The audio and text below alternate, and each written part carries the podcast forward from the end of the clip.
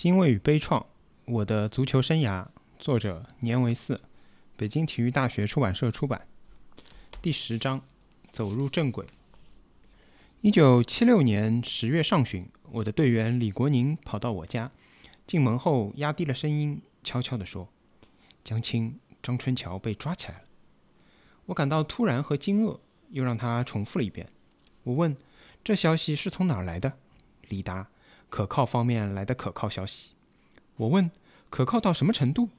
国宁笑笑说：“至少百分之九十。”我立刻严肃地说：“别再说了，这样的消息没有百分之一百二十的把握，不能乱说。在政治风云险恶的状况下，这么大的事如果有点差错，是个人遭殃、全家倒霉的祸患。那个年代因议论一下这些敏感的政治事件而锒铛入狱的很多，所以说一句话都要瞻前顾后，加倍小心。”我耳闻目睹的事，就好像敲响的警钟，扭曲了我直言快语的性格。遇事也学会了沉默。我再一次叮嘱国宁，出了家门就别再外传了。多年来，我的队员不仅把我当成老师，也把我当成以诚相待的朋友。在那个年代，这样人命关天的事也来告诉我，可见我们之间的了解和友情。那一晚，我很激动，我想。这十年来，我们和国家付出了巨大的代价，近十亿中国人的生活遭到了严重的破坏，我们的足球事业也深受其害。在一九七六年，这种政治上的恶风浊浪已达到了天怨人恨的程度。在体育界，配合“宁要社会主义草，不要资本主义苗”的谬论，也提出“不要资本主义的臭奖杯”的口号。几年的折腾，思想乱了，组织瘫痪了。本来当个足球教练，抓训练和比赛，搞生活管理，天天拴在队里，忙得要命，没有什么复杂的政治生活，也不会有什么出格的行为，但也活得战战兢兢，不知什么时候就犯了错误，就可能挨批挨斗。两年前批林批孔运动来了，按说足球与孔老二没有多大干系，何必在足球队里找出孔老二的影子来个大批判呢？可运动来了。就有一波人横冲直撞，非要透着积极不可。体育报一位资历不浅的记者来到广州二沙头训练基地，找我们足球队的队员了解情况。当时我们都不知道他的来意，开始嘘寒问暖，大家倒也随随便便。后来越来越入题了，他鼓励队员揭发教练的师道尊严，说：“听说你们年指导很严厉，他有没有什么你们接受不了的言论和行为啊？”现在正在批判师道尊严，你们也应该大胆地接出来，帮助帮助他呀。到此时我才明白，这位大记者是对我来的。我在足球队的确要求比较严格，总想既当教练就该对队员和事业负责。若不向训练和管理要成绩，行吗？不严格管理，不严格训练，对吗？这位来者一再动员队员凑材料。而此时已不是文革初期了，队员们经历了几年的风雨的敲打，他们已不听信蛊惑，也对整人的运动不感兴趣了。这位记者待了两天，非但没有凑到材料，还感到队员对他已经冷淡和厌烦起来。他似乎很不甘心，又找到杨黎敏个别谈话，以为杨黎敏来自八一队，军人会在政治运动中积极些。可杨黎敏问他，当教练不严格，你说行吗？这位教练又诱导说：“其实批判师道尊严是为了提高你们教练的水平，是为了帮助他进步，因为我们还都是同一战壕的战友嘛。”杨黎敏同意这个意见，但回答说：“既然我们与教练是同一战壕的战友，该说的话我们早已说了，你又何必到这儿让我揭发呢？”后来，杨黎敏和几个队员把这件事当作笑料似的告诉了我。这次由舆论工具发起的批判我师道尊严的计划，虽然没有成功，但对我一个教练来说已够寒心的了。你在前面干工作，仿佛后面总有人拿着石头，处心积虑的要砸你的脚。难道这也是同一战壕的战友相互帮助吗？后来，国宁告诉我的小道消息被证实是真的。大家在欢快之际都感到以后的日子就会好过了。我们将可以无所顾忌地投入工作。但这十年荒废和损失太大了。直到此刻，我们的国家队的队员还是荣志航、池尚斌，还是文革前就已进队的老队员。这严重的青黄不接所带来的麻烦还在后头，断代的后遗症还将要持续十几年。它要影响我们的赛事，影响我们的队伍，影响我们的成绩。从那以后，球队和训练一步步走向正轨，比赛恢复了原先的赛制，国际活动日益增多，而且从前从未接触过的欧美职业强队也来访问我国了。我们搞起了长城杯赛。多年精神荒漠造成人们多侧面的渴求。尽管长城杯赛的参赛队远不是什么国际水平的球队，但场场比赛吸引着许多观众。凡有中国队比赛的场次，看台常常爆满。广大观众对足球的热情，使我们干这一行的人也深受鼓舞。尤其难忘的是，1977年长城杯赛上，第三次复出的小平同志观看了中国队与香港队的决赛。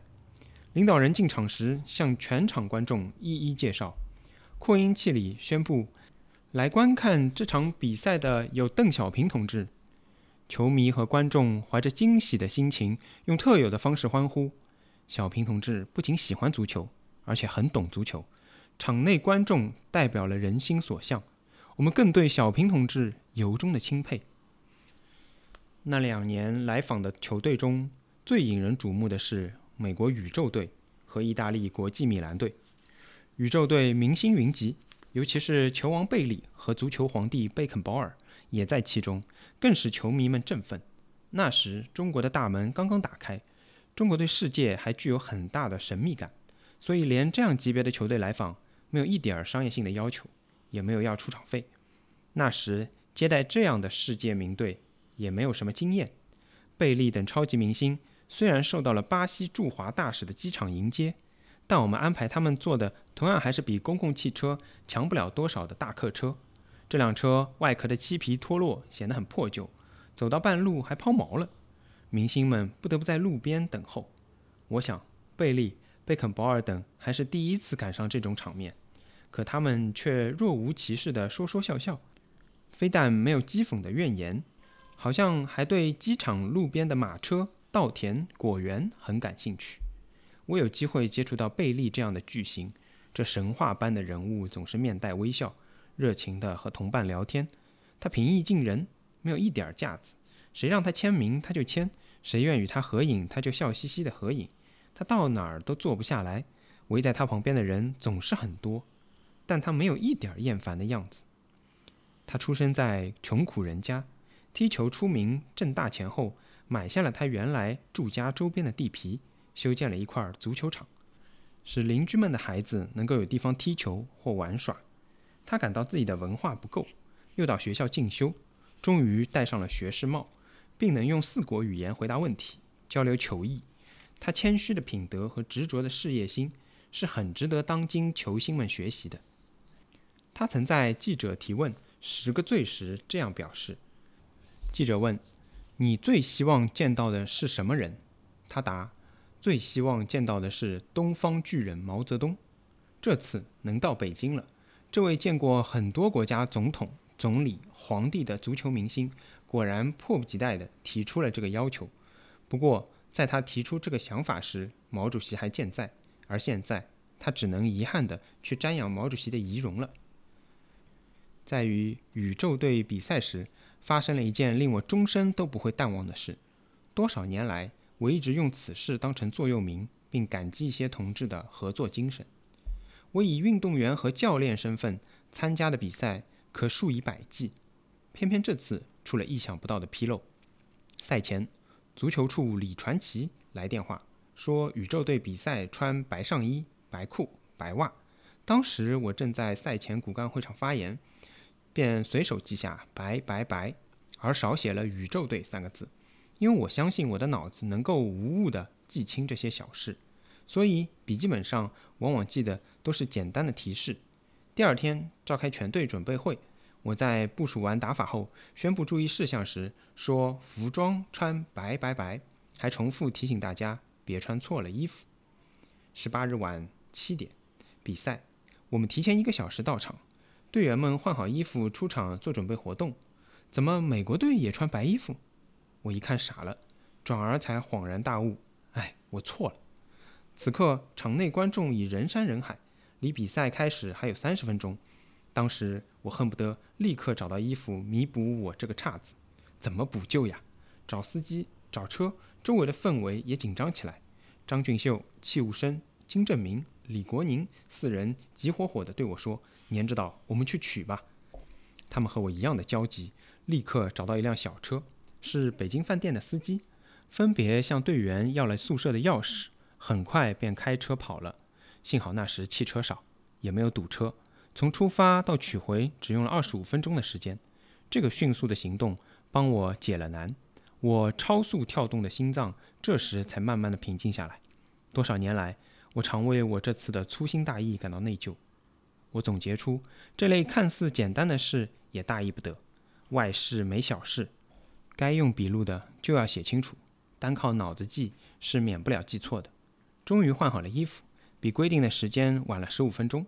队员出场前，我对大家说：“赛前乱哄哄的，是我的错误造成的，希望大家不要受此影响，要集中精力，更努力一把，一定要把这场比赛打好。”这场比赛，队员们个个都很努力，球打得非常精彩。我们的球队多年来有个问题，就是遇到有章法的强队，我们的比赛也显得颇有章法；遇见乱糟糟的球队，我们也跟着乱打一阵。由于宇宙队是不少退役明星组成的队。修养颇高，只是体力不够充沛，所以场上拼抢不凶，但传递配合层次分明，路线清楚。双方的进攻此起彼伏，门前的机会交替出现。年近四十的贝利踢了全场，由于年龄不饶人，他跑动不太多，但接球后的技术动作和意识仍是见功底。就在贝利得球后，左边前锋插入，贝利发现附近队友处在线位的位置时。他横拨一下，才把球传向左边。内行人看后，无不为贝利临场的观察能力所钦佩。另一位超级球星贝肯鲍尔因伤没能比赛，但他还是在赛前出场，向观众热情的握手，表示出他对中国球迷的敬意。这场球以一比一打平。我队踢进球的是刘立福，他是原北京队队员，个子不高，技术很好，尤以左脚突出。接传进射非常熟练，他用左脚射进的球有些旋转，力量不很大，但很刁钻。北京队还有一位年轻队员叫沈祥福，他进国家队后进步很快，是一位比较出色的左边锋。他突破宇宙队防线，约在三十多米处一记远射，球碰到了门柱上，也使观众看着很过瘾。比赛结束后，贝利说。我只知道东方有个大国是中国，没想到中国的足球水平也很高。贝利的话当然是友好和客气，但那场比赛我们的表现不俗也是实情。和这种队打比赛，最有利于我们的就是思想上没过大的压力，心里好像觉得输一两个球也不丢人，加之不是什么重要比赛，对方也不很拼，所以打来往往会高水平发挥。几年后，我们遇到新西兰队，论水平，新队达不到英国甲级队的水平，比宇宙队也差，可我们打着却十分吃力。三次交手，我们硬是一场也没赢。这场比赛给观众和客人都留下了美好的印象，很多人至今聊起这场赛事还津津乐道。我对这场赛事的印象也很深，不过最深刻的却是所犯的十分粗心的错误。记得比赛后。当夜我就写了份检讨，交给国家体委王蒙主任，不但要求谅解我的过错，还虚心听候组织上的处分。王蒙主任赛完后就召集有关部门和有关人员，严厉地批评了这个失误。后来又在委务会议上就外事活动中出现的一些问题进行了批评。我深解领导的用心，在众人面前站起来承担这次失误的全部责任。尽管王蒙主任原谅了我，见到我时还提醒我别背包袱，好好干，但我并未就此忘掉这次发生的一切。我经常拿此事作为例子，告诫自己和年轻教练。记在我心里的，还有那些在关键的时候替我分忧，实实在在的帮我解难的同志。我从没有忘记张俊秀、戚务生、金正明、李国宁以及北京饭店的那位球迷司机。我至今仍为打好这场比赛、弥补我的过失的队员们感到欣慰。每当我想起这段经历时，心里总会想到他们，感谢他们。一九七七年十月，中国队应邀回访了美国，这是美国宇宙队的后台——美国电器集团公司的大老板。出钱组织的，我们访问了华盛顿、纽约、旧金山、亚特兰大等几个大城市，他们十分热情地接待了我们。他们的接待工作井井有条，在我们每到一个城市之前，先有足协的一位小姐为我们打前站，落实和检查当地的吃住、交通和场地。他们把特制的标签系在我们的箱子上，带我们到这个城市里。这位小姐非常高兴地迎接我们，并且发给我们每个人一个信封。信封内装着旅馆房间的钥匙。开门后，我们的箱子已整齐地放在箱子架上了。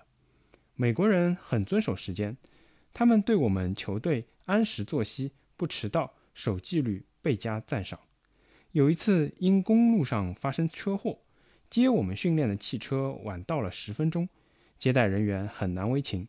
再三向我们表示歉意，他们发自内心的做检讨。我们还参观了一些工厂，职工们都在专心致志的工作。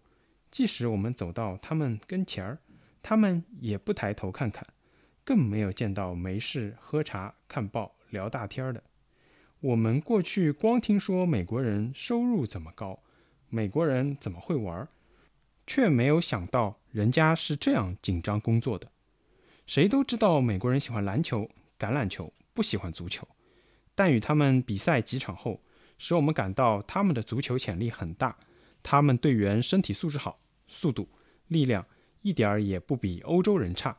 他们的商品经济又发达，积累了丰富的搞职业队的经验。只是他们的国家不下指令性的意见。据说政府对任何竞技体育的项目都没有专门的投资。一切都由市场来决定，但他们的体育在世界上依然是最强的。就拿不受人重视的足球来说，一个缺少群众基础的项目，能在最近的第十五届世界杯赛上进入前十六名，足见他们的综合实力是超过一般的。一旦他们搞起职业化足球来，将很快达到强队的水平。那一年，我们与美国球队打了五场比赛。成绩为一胜两平两负，双方实力不分高下，但场场比赛都踢得很艰苦。访问美国期间，曾发生了一件远比足球本身轰动的事，那就是亚特兰大机场事件。我们结束访美，即将离开亚特兰大，飞赴牙买加时，机场执意要进行安全检查。本来这是当时国际航行的规定，并非是。单对我们做出的不友好的决定，但由于我们多年封闭，并不太懂这类惯例，只听使馆一位二秘说中美有协定，不能让他们检查，我们便拒绝安检。当时劫机事件时有发生，美国机场向我们反复解释，如果不进行检查，将使他们很为难。他们说知道中国球队不会有任何问题，哪怕象征性检查一下也行。因为这是他们必须履行的职责，而所乘牙买加飞机驾驶员也在此时声明：若不检查，就是上了飞机，他们也拒飞。双方坚持不下，很快便引起了美国新闻界的兴趣，记者蜂拥而至，足有四五十人，又是照相又是询问。电视台的大摄像机也架到了机场安检门前。这件事使我们僵持在机场两天，虽然白吃白喝白住。但我们的心情同相处多日的接待人员一样，都感到给我们的访美抹上了不愉快的色彩。最后，我们接到了上级通知，叫我们尊重国际规定，同意检查。美国人很高兴，他们只是让我们每个人过过安全门，并没有什么不礼貌的举动。从这件事之后不久，中央便发了通知，规定出国乘机必须尊重国际安检的要求。在这之后没几年，我们机场也装置了安检仪器，开始了乘机的严格检查。在国际大环境中，每个国家每个人都应遵守规范，接受检查并不有损国格，而硬是顶着不让检查，其造成的国际影响反而会损害我们的形象。我们不了解世界的动态，开始还以为自己在维护国家的尊严，后来才感到自己无知而很不好意思。访美期间还遇到了一件不愉快的事，我有位朋友。原是缅甸华侨青年，是我们出访缅甸时认识的。后来，他怀着热爱中国的热情来北京读书，在北京体育学院毕业后，任中学体育老师，曾是队员刘立福的老师。文革期间，他因来自缅甸和回国求学之类的问题而受到了怀疑和冲击，于七十年代初去了香港，后又转往美国。我们访美。他在报纸上得知后很高兴，立刻给我们寄了一封热情洋溢的信，并让我们见信后一定给他打电话。他表示，不管我们走到美国什么地方，他都要看看他的老师（括号指我，括号完）和他的学生（括号指刘立福，括号完）。但这事和这封信，我们一点儿不知道。我和立福直到快离开美国时，才听到领队杨秀武。含含糊糊地说了一下，原来我们的信被团部扣下后私自拆阅，并研究决定不把这件事通知我们。他们不仅私拆了我的信件，还给我打上了值得怀疑的印象分。我得知后很气愤，个人的通信权利被剥夺不说，还落下一个受怀疑的名声。想想文化大革命中被扣上特衔的帽子。就是这样莫名其妙的搞出来的，这些人太阴了。我按耐不住自己的愤慨，当即向领导声明：我是副领队、主教练、临时党支部委员，为什么对我不信任，还私拆我的信件？我当即提出到牙买加后立刻召开支委会解决这个问题的建议。我们出国在外的上级领导是中国大使馆。大使也参加了我们的支委会。会上，我坦诚地说：“打倒四人帮后，你们领导还这样做，使我很痛心。我真弄不清楚到底有什么事，你们这么回避我。今天希望你们把事情说到明处，不然我没法继续工作。我要求立刻回国。”会场沉默了一阵，后来一个个发言，有说情况的，有解释的。都说不曾对我有什么怀疑，但又都不肯交代为什么这么做。大使很有政策水平，听过与会同志发言后说这样做确实不对。代表团负责同志也承认这么做时没考虑那么多，确有不妥之处。在表示歉意的同时，还劝我别想那么多，并希望不要因此而影响工作和比赛。我土生土长，是党培养我。成了足球教练和干部，出国多次，从未在纪律上留下任何污点。虽带队比赛的成绩不尽人意，但起码的热爱祖国的觉悟还是有的。我没有想到在这次竟遇到这样的是非问题。正因为文革中遭受了人为的诬陷和磨难，文革后我再也不会听凭别人泼洒污水了。这不仅是对个人负责，也是对组织的坦诚和尊重。那两年，相继来了许多足球强队，他们多是敬仰文明古国而来，一点儿不带现在我们才懂得一点儿的商业性。不仅像宇宙队这样的名牌不取分文出场费，像意大利国际米兰这样纯粹的职业队，也不提任何条件的要来华比赛。意大利是个历史悠久的西方国家，意大利人崇尚中国古老的文化。他们对中国似有一种特殊的好感，也许源于马可·波罗开创的这种友谊，多年来一直扎根在意大利人民的心中。他们口口声声称赞中国是世界闻名的古国。虽然欧洲文艺复兴开始于意大利，我们意大利人引以为自豪，但我们在古老的中国面前感到的还是中国更伟大，中国更渊博。他们还说。不少意大利人吃起面条时，就时常念叨起中国，因为意式面最早也是从中国传过来的。不过现在的意式面已大有发展了，不仅品种很多（括号。据介绍已有近四十种）（括号完），而且名声远扬，成了西餐中令人皆知的美食。相比之下，可惜的是，我们对意大利知之甚少，甚至我们搞足球的，当时也对这样一支足球强队一无所知，因为我们多少年断绝了与外界足球的联系，不像今天通过卫星转播看国外联赛，我们每个球迷都会知道国际米兰。我们国家队在北京和杭州与国际米兰共比赛了两场比赛，均以一比一踢平。他们确实很有素养的球队，打起比赛井井有条，尤其在由守转攻时，颇有排山倒海、锐不可挡的气势。他们一动全动，每个队员都在积极地抢占自己的阵地，层次分明，路线清晰，非常漂亮。他们之所以未能打败我们，在于他们没有用在国内打职业联赛的方式打，这也是我们后来回访意大利时。通过比赛才悟出的。打完友谊赛，国际米兰队热情地邀请我们回访。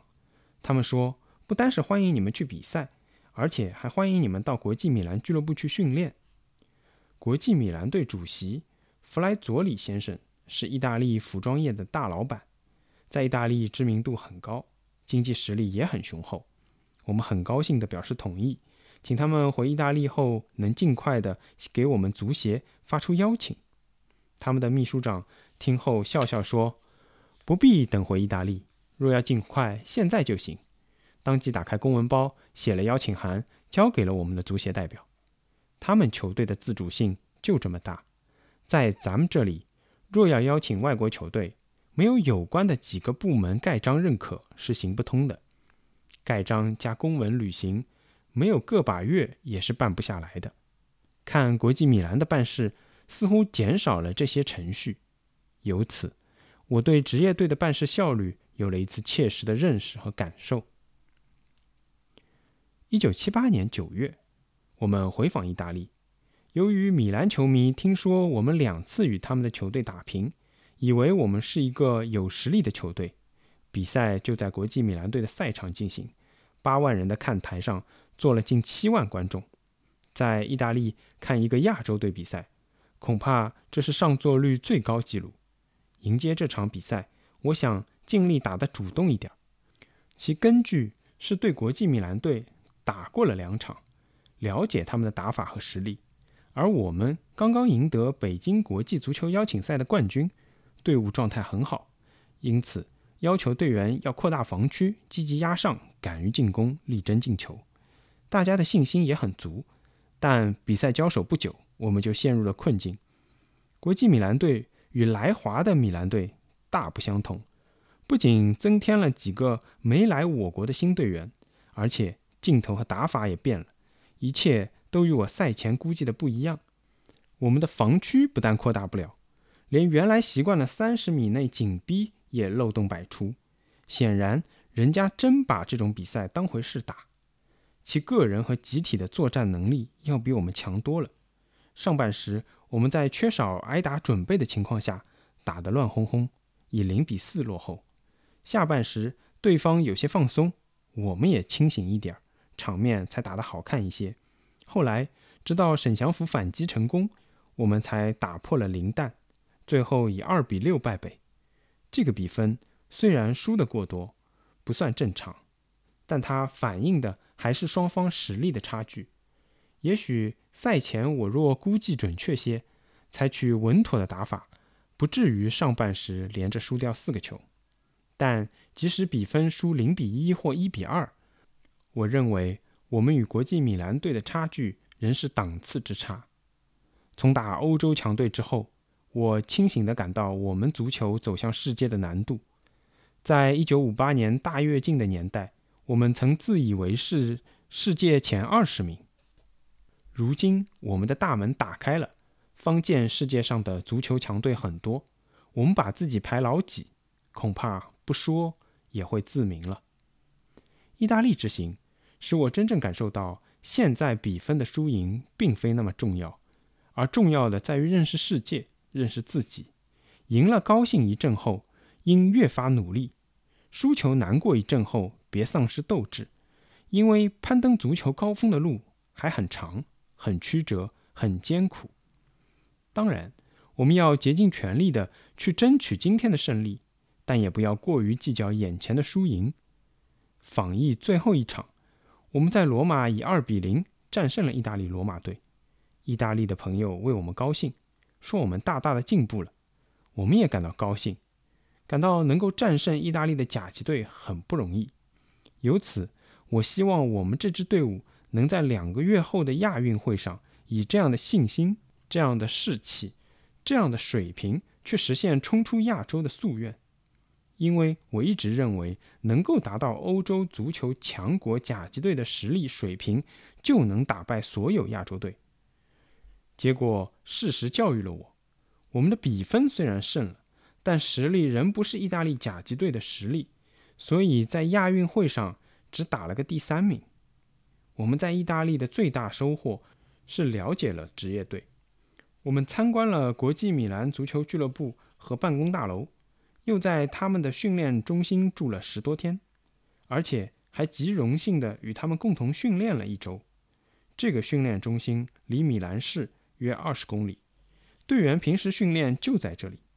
他们星期日打联赛，队员们除赛前一天和赛后当天要住在一起外，其他时间都是训练完后各回各家。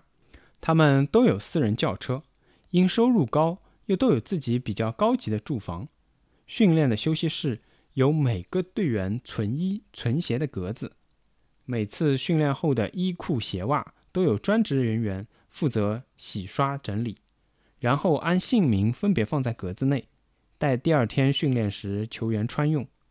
职业队的管理有章有法，球员都习以为常了，都能按规范要求自觉地去做。我们有人提出。我们搞俱乐部制，也应让队员像职业球员那样自吃自住，自己管好自己，使球员提高自觉自治的能力。有些队后来也尝试过，但都感到这样做不太适合我们的实际情况。交通不方便是一方面，家中居室条件也存在着问题。最主要的是，我们的球员还不具备职业球员的敬业精神。也缺少自觉的保证。很多国内教练说，现在我们定出了早出晚归与就寝休息的规定，球员不遵守纪律的事还常常发生。如果一旦没人管了，我们的要求又没有约束力，训练能否保证就更难说了。所以，职业化的确需要多方面的配套，不仅仅是经济上的，也包括人的素质，而后者是更需重视的。有时金钱解决了，人的素质不一定上得去。什么都可以引进，唯独人的素质引进不了。我们的确深切地体会到，职业球队多数球员和教练对事业的专注和投入。他们练球时都十分认真，好像都在给自己练。即使教练没有督促自己，球员也照样苦练，个个都像到了赛场一样严肃积极。他们那里的竞争激烈，你自己糊弄自己，说不定饭碗就砸了。因而谁也不敢在训练比赛中偷工减料，谁也不肯拿自己的饭碗开玩笑。他们的教练并不是训练没计划、即兴发挥。在这之前，我们的教练苏永顺、任斌、曾雪林曾到西德观察过。当时几位教练回来说，外国教练执教时没有什么详细的文字计划。但我们这次与国际米兰队教练贝尔萨利尼座谈时，请他拿出计划给我们看看。他立刻拿出两大本一寸厚的训练计划和笔记。他边翻边讲，热情地告诉我们他训练国际米兰队员是怎么考虑和安排的。训练计划不仅写有文字，还有许多画面。他们教练每周召集队员开会的时间很短，但很有针对性。尤其是他们把会上说的转移到训练场上，使我们很受启发。他们每周二、三是对上一场比赛中缺点的纠正，每周四、五是对下一场打法的演练和研讨。每周日比赛后的晚上，教练和队员一起坐在电视机前，观看足球权威人士讲评各队的战况及球员们交流比赛的心得体会。教练聚精会神地听，而队员不用和他打招呼，便不约而同地坐到他的身旁。在联赛期间，他们周一放假，但早晨仍要做十五分钟跑动操，目的在于消除疲劳，然后洗澡按摩，才准离队回家度假。球员们是否每天练后回家，取决于球员自己意愿，也有自愿留在俱乐部不回家住的，如中锋阿尔托贝利，时年二十一岁，他十九岁结婚，二十岁有了小孩。但他每晚都在俱乐部休息，他太太常带着小孩晚七点三十开车来陪他，九点三十分与他吻别回家。我们的队医单大夫不知其中有何道理，便问他是不是不允许你回家，你才住在俱乐部？阿尔托贝利笑笑说：“不是，球员都可以回家，我为的是休息好、练好，因为我要当意大利的最佳中锋。”后来。阿尔托贝利果然成了意大利国脚，声誉响遍了欧洲。阿尔托贝利的势力使我很受感动。一个强队，既需要强有力的队规，更需要自强不息、执着进取的球员。一个球队里像阿尔托贝利这样的球员多了，何愁水平上不去呢？国际米兰队的赛前准备会不准外人参加。据说在教练简要部署打法后。由主席亲自带领大家虔诚的祷告，队员们神情严肃，仿佛个个都相信自己能够得到神助似的。他们的宗教信仰使他们的精神有所皈依，倒不失是符合他们国情的一种心理教育方法。我们是唯物主义的无神论者，当然不可能效仿他们这一点。但怎样使我们的队员消除心理障碍，确实值得我们研讨的课题。意大利球员的风度也给我们留下了很好的印象。据说六十年代的职业球员不考虑文化程度，而从七十年代开始，年轻的职业球员都参加业余大学学习，把文化程度提到了职业球员生活的日程上。他们都具有大学的文化水平了。他们待人礼貌、热情、彬彬有礼，谈吐自然流畅。往往能够使人感到他们有文化和知识。他们看到我们的教练和医生，都会习惯地站起来打招呼。尽管这些待人接物的小事与他们的足球造诣没有什么直接的关系，但作为一个职业球员的成功，素质修养和风度表现也是一个不可忽视的侧面。那一年，我们还接待了英国布朗米奇队的来访。我们的球队多年来没有解决一个致命的毛病，就是特别怕勇猛冲击、贴身紧逼的英式打法。他们一逼，我们的技术就走形，从心里发怵。英国、德国和原苏联等球队比赛十分认真，哪怕友谊比赛也从不随随便便。这一点不同于南美球队。布朗米奇队和我们真刀真枪比赛，在北京和上海均以两球优势。获得了三场比赛的胜利，不过在上海时，部队的表现不好，队员懒于跑动，好像要在场上睡觉一样。原因是到上海后碰上了加拿大艺术体操队的姑娘，西方人比较开放，双方语言又相通，年轻男女异国相遇，很快便交上了朋友。晚饭后双方联欢，后来又成双成对的自由交谈。一直折腾到深夜，以致第二天比赛打不出比赛的精神。即使家队姑娘使劲助兴，部队球员也显不出兴奋劲来。打完后，教练阿特金森写了检讨，自责没有管好队伍。俱乐部主席发了脾气，声称打比赛表现不好的球员要扣掉出场费。布朗米奇队主场赛事结束后，准备经广州到香港乘机返国。广州是中国的足球重镇，听说此情况后，迫切要求部队在广州增赛一场。布朗米奇俱乐部主席米利戈普先生非常认真地对待了这一盛情的邀请，立刻召开头头会议，与会领导们表示，中国这样热情地接待我们，我们理应满足他们的要求。但到底打不打比赛，没有立刻确定下来。第二天，主席又亲自同随队来访的头头们协商，终于取得了同意比赛的一致意见。这事我们等了三天，广州方面有些着急。后来才知道，部队增加一场比赛，需增发每个主力队员五百英镑的出场费，这笔钱要由随队的头头们付出，因而耽搁了一点时间。布朗米奇队汲取了在上海精力分散、比赛没有打好的教训，到广州后都规规矩矩地按时休息了。教练也要将功补过，表示要在广州比赛时打出全队的最高水准。比赛是在越秀山体育场打的，当天阴有小雨，场地有些积水，但仍有两万人来人打着伞为比赛助兴。广东队以习惯的小船小弟。与英国的大刀阔斧抗衡，开场没多久，小传小递就失掉了作用，原地的拨来拨去，被对方一铲就丢球。慢慢腾腾的传球根本破不了对方的防阵，相反，部队长传猛冲，一下就把我们打得乱了阵脚。十五分钟后，广东队被对手压在半场，怎么也玩不转了。英国队的战术简练实用，发角球和掷外角球时。把球送到球门区，高个子的中锋迎球向后一顶，埋伏在门前另一侧的九号或十号及时插入，凌空就是一脚。球打得又急又硬，使广东队队员简直没有办法。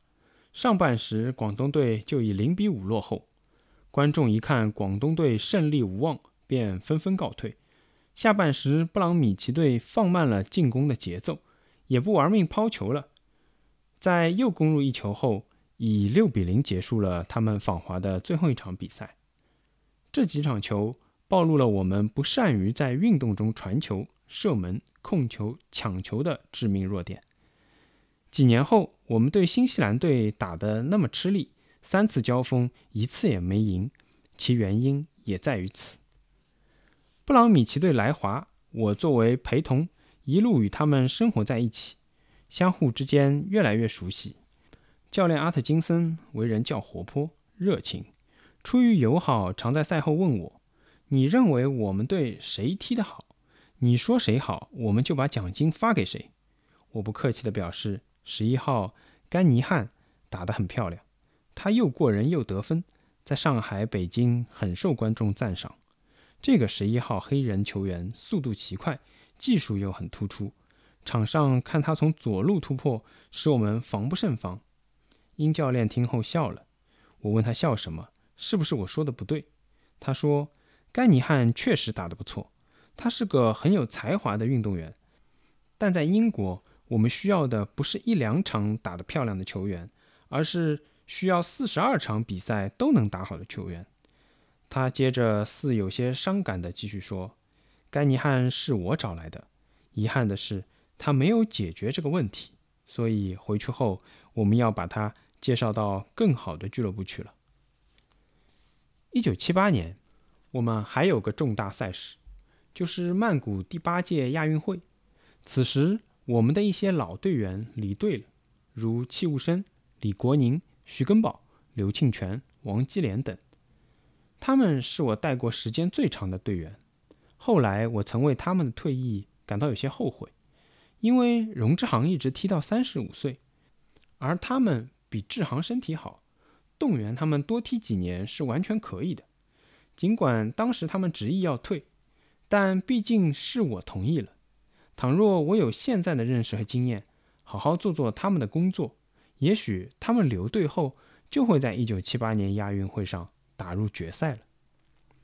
参加第八届亚运会的阵容是李富胜、许建平、刘金山、刘志才、杨安利。林乐峰、蔡锦标、向恒庆、池尚斌、何佳、刘立福、王峰、荣志航、欧伟霆、杨玉敏、王长泰、沈祥福、李福宝。这个队增添了杨玉敏，他最大的特点是身体素质好，速度特别快。从李宙哲离开国家队后，我盼望着有个速度快的球员接班。杨玉敏的条件足够，只是脚下功夫若能细些，脑子能再活泛些就好了。北京来的二福沈祥福、刘立福特点也很突出。小沈有突破的能力，而且练习非常用心。刘立福的走位和控球、传球在国内是佼佼者。我最欣赏立福的左脚技术，控球、传球的功夫很实在，很有谱。如果小沈再有李宙哲的硬朗劲，立福能像李国宁那样不惜体力的跑动接应，他们将会起到更大的作用。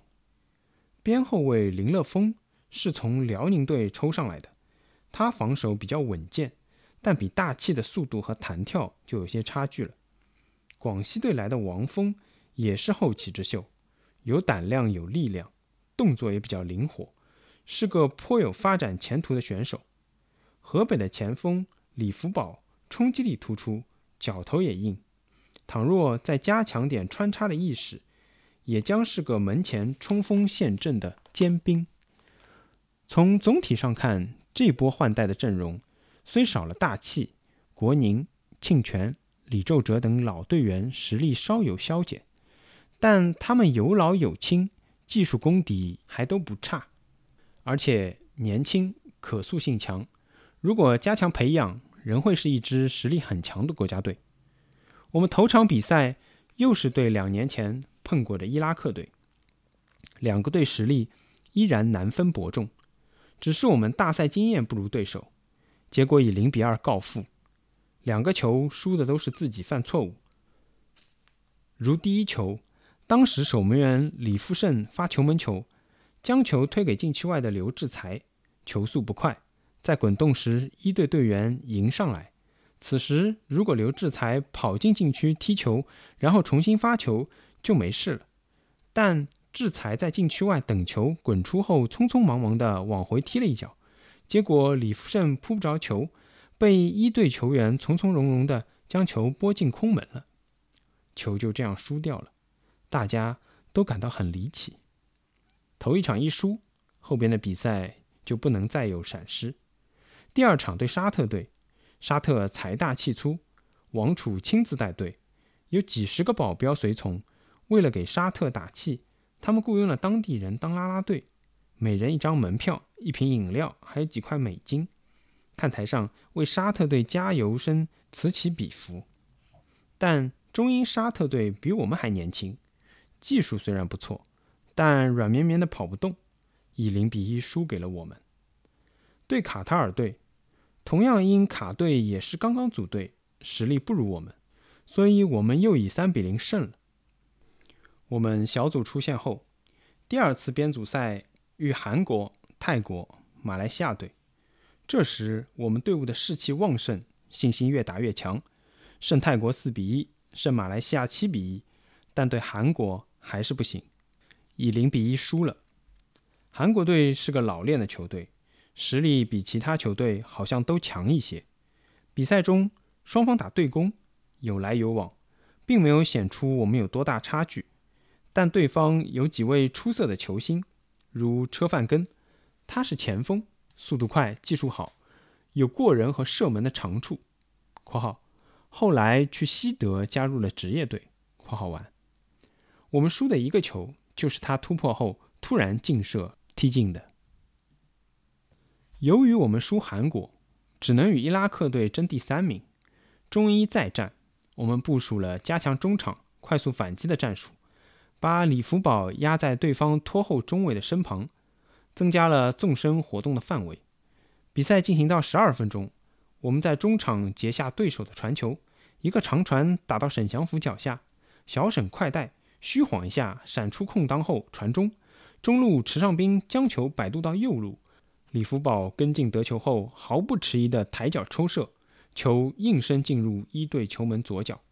此后，双方在酷热气候中都失去了威胁对方的能力。我们获得了这届亚运会的足球第三名。这届亚运会，中国体育代表队取得了辉煌的战绩，第一次占据了亚洲金牌第二的地位，许多项目都拿了金牌。他们人数少，赛程短，只需拼上两天、三天，就可以高高兴兴的开玩了。而足球项目拖得很长，加之我们又拿不到金牌，所以我们多数比赛都是在孤军奋战的气氛中进行的。在争夺第三名的比赛中，尽管我们动员全队，非赢不可，能拿第三绝不要第四，但整个代表团的工作已经转入友好联欢，好像足球赛或不赛无所谓了。这场比赛是在。头天打完第二次编组赛后，于第二天的中午进行的。烈日当空，热气轰人。除了人民日报的一位资深记者一直和我们一起战斗外，还有两位医生李佳莹、田永福跟我们队到球场，帮忙为我们队员按摩治疗。他们既是并肩与我们投入战斗的战友，也是我们争夺第三名的啦啦队员。这场比赛。我们的队员尽了最大的努力，踢完这场比赛，球员们的汗水流在球衣上，一个白圈里套着一个白圈，嘴唇也都干得发白了。我看着这些为荣誉玩命拼搏的队员，感到非常欣慰。曼谷亚运会第三名，在当时既不引人注意，也不让人感到高兴，但这毕竟是足球在亚运会上的第一个成绩。球员们看着冉冉升起的五星红旗，还是很激动的。